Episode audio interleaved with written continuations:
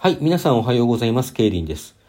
今日はですね、お題トークいっちゃおうかなと思いまして、お題トーク今週のお題は、教えの愛を語る。教えの愛を語るとくれば、歩みくりかまきの話をするしかないですね。もちろん他にも推しのアイドルさん、シンガー、いっぱいいらっしゃいますけども、まあ、その熱い思いを語るという意味では、歩みくりかまきのことを語るしかないなという感じでございます。じゃあ、歩みくりかまきについて今まではこうデータに基づく話なんかをしてきたんですが、この私の熱い思いを思う存分語ろうとしたところで、まあ好きだ好きだ好きだばっかり言っててもしょうがないので、何か具体的なことを言わなきゃいけないんですが、じゃあ、歩みくりかまきのどんなところ私好きなのか、どういうふうに好きなのかというと、うん、わからんと言うしかないんですね。で、一つ言えるのは、最初に参戦したライブ、去年2019年の9月15日 FAD 横浜で行われたライブですが、こちらのライブの時にですね、後から、割と後からチケットを取ったので、整理番号が後ろの方で、そうするとこう入場も後ろの方なので、会場でのこう位置取りも後ろの方になるんですね。オールスタンディングのライブだったので。それで、私は背が低いので前全然見えないんですよ。全然って、まあ隙間からチラチラ見える程度で、ステージがあまり見えなかったにもかかわらず、彼女らがステージに立った瞬間に、その確かな存在感を感じて涙を流していたっていうのが、その体験に象徴されるような、彼女らのこうライブでの熱気ですとか、巻き込み力の高さみたいなものは、まあ間違いなく私がハマった理由の一つであるだろうと思います。ただじゃあそのライブに至るまでにね、なぜ私が行ったのか。というのは、えー、先日放送しました、えー、アイドル遍歴っていう回があったんですけども、そのアイドル遍歴の中で話していた通りですね、私はこう、ある程度好きになって曲をちょっと聴いたりして、レコード買ったりして、聴いて気に入っていても、結局それ以上いかないみたいなのがすごく多いんですよ。全曲を揃えるところまでいかない。うん。あとは出演作を見るところまでいかない。まあそんそうこうしてるうちにだんだん興味が薄れてフェードアウトしていくっていうようなことばかり繰り返してきたので歩みくりかまきの時だけなぜ最初に聞いた銀玉のエンディングテーマ犯行声明を聴き始めてから他の曲を全部聴くまでにいたり他の曲を全部聴くまでに至ってからライブに行くまでに至ったのかっていう、そこのところが理由がよくわからない。なんでなんだろう？なんでこんなに私はアイクマ好きなんだろうっていうのはあるんですね。まあもちろんそのライブにあるのと同じような熱気とか巻き込み力みたいなものが録音版にもあるという部分はあって、それに当てられたのかなぐらいのことしか思いつかないんですよね。それだけで説明がつくのかなっていうのがちょっと今一つ自信がないですね。見た目が好きっていうのはもちろん好きなんですけども、うん、まあ他にもね、見た目が好きだった方というのはいたわけなので、まあ結局わからないまま、うん、ただ、ゆくま大好きっていうしかなくなっているっていうね、その大好きな大好きなだけに私が知ったのがたかだか2、3年前であるというのは非常にじくじたる思いがあるんですが、まあそれは言ってもしょうがないんでね、それ以前のこういろんな瞬間にも立ち会いたかったなと思う瞬間いっぱいあるんですが、もう言ってもしょうがない。ただただ今の私は、私が知るまで続けてきてくれたあゆくまメンバーとスタッフの方々、それからそれまであゆくまを支えてくれた、昔からのまたぎの方々に、もう感謝の気持ちでいっぱいです。はい。ということでですね、えー、ちょっと目先をこの辺で変えまして、各メンバーの話をしていこうかなと思います。えまずあゆみさんですね。まあ、名前の順番にということで、加入は一番遅いというか、栗かまきの、だったところに、あゆみさんが入ってあゆくまとしての歴史がスタートしたわけなんですが、それ以前は何をしていたかと言いますと、あゆみという名前で活動していたそうです。シンガーとして活動していたそうです。まあ録音があるわけではなくて、えー、まあ、ライブで活動していたようなので、私は聞いたことないんですけど、聞いてみたいものですよね。どっかに録音残ってないんですかね。まあまあ、そういうことがあって、今、あゆくまでも歌うたいという役割ですね。まあ、歌うたいの名に恥じぬ歌のうまさ。メンバーみんな歌うまいと思うんですけども、あゆみさん特にうまいと思います。やっぱり最初にこう、それぞれの声を聞き分けるようになってから、あゆみさんうまいな、あゆみさんうまいなっていうのはしばらくやっぱり感じてました。で、その、ただうまいだけじゃなくて、ライブでの歌を歌ってる姿がむちゃくちゃかっこいいんですよ、この人。ところがですね、一方で、素のあゆみさんというのは、すごく人見知りをする緊張しいの方なんですね。えーと、先日ちょっとお話したガウガウ TV っていう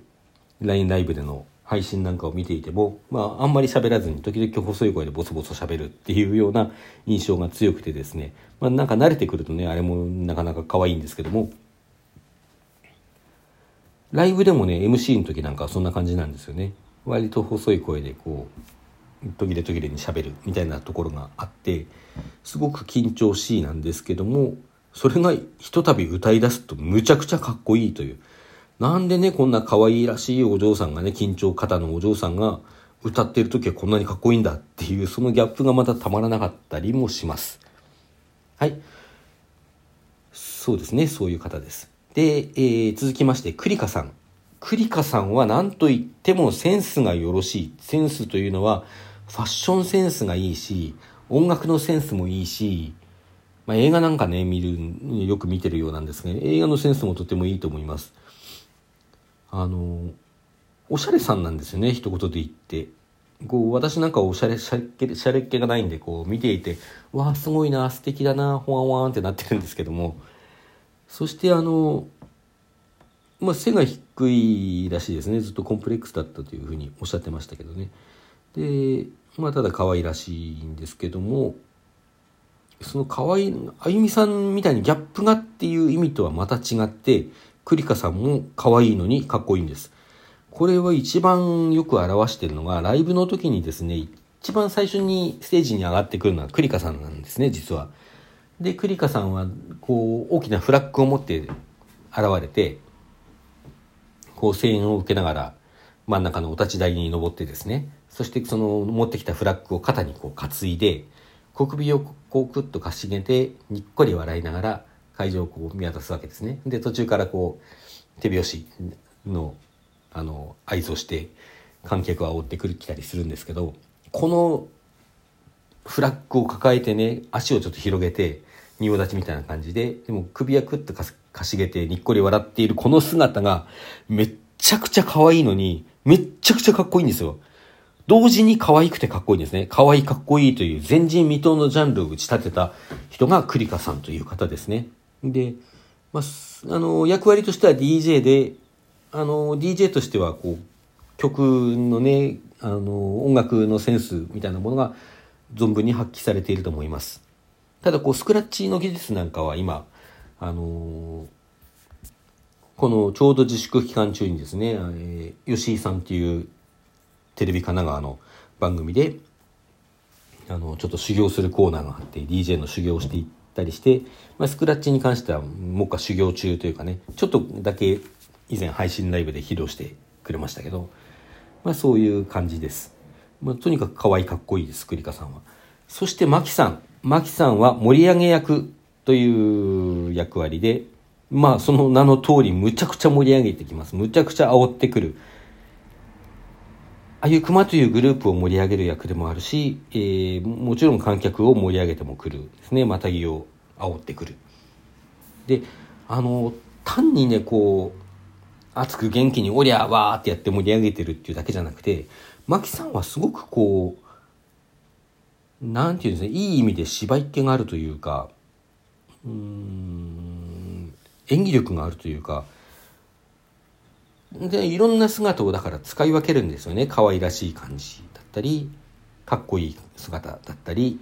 こう真剣な姿だったりというものを使い分けてくる。それはもう歌ってる時もそうで、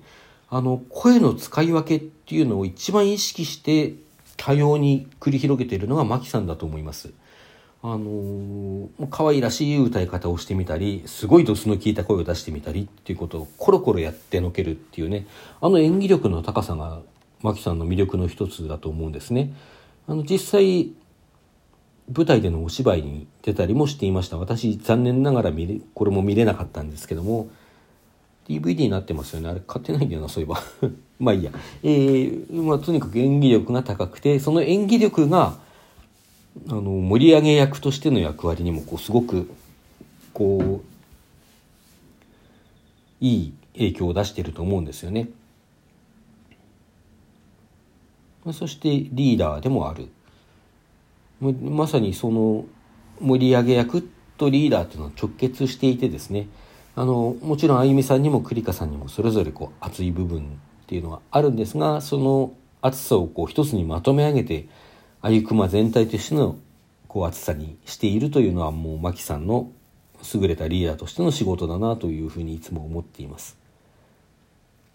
そしてまあ割と3人とも涙もろいですね。マキさん、マキさんが一番涙もろいんじゃないのかな？どうなんでしょう？あの、泣いている姿に一番こうほだされるのはマキさん。うん、私の場合ですね。うんまあ、私ね、当初はあゆみさん推しを自称していたんですが、あの、まあ、いろいろこう見ていく中で、今では箱推しですね。3人とも大好きです。そしてチームとしてのあゆくまももちろん大好きですね。まあ、そうですね。はい。それではまあそろそろ大体時間かなということになってきましたので、また何か語りたくなったら1回ぐらい追加するかもしれないですが、今日はこの辺で終わっておこうかなと思います。はい。それでは皆さん、さようなら。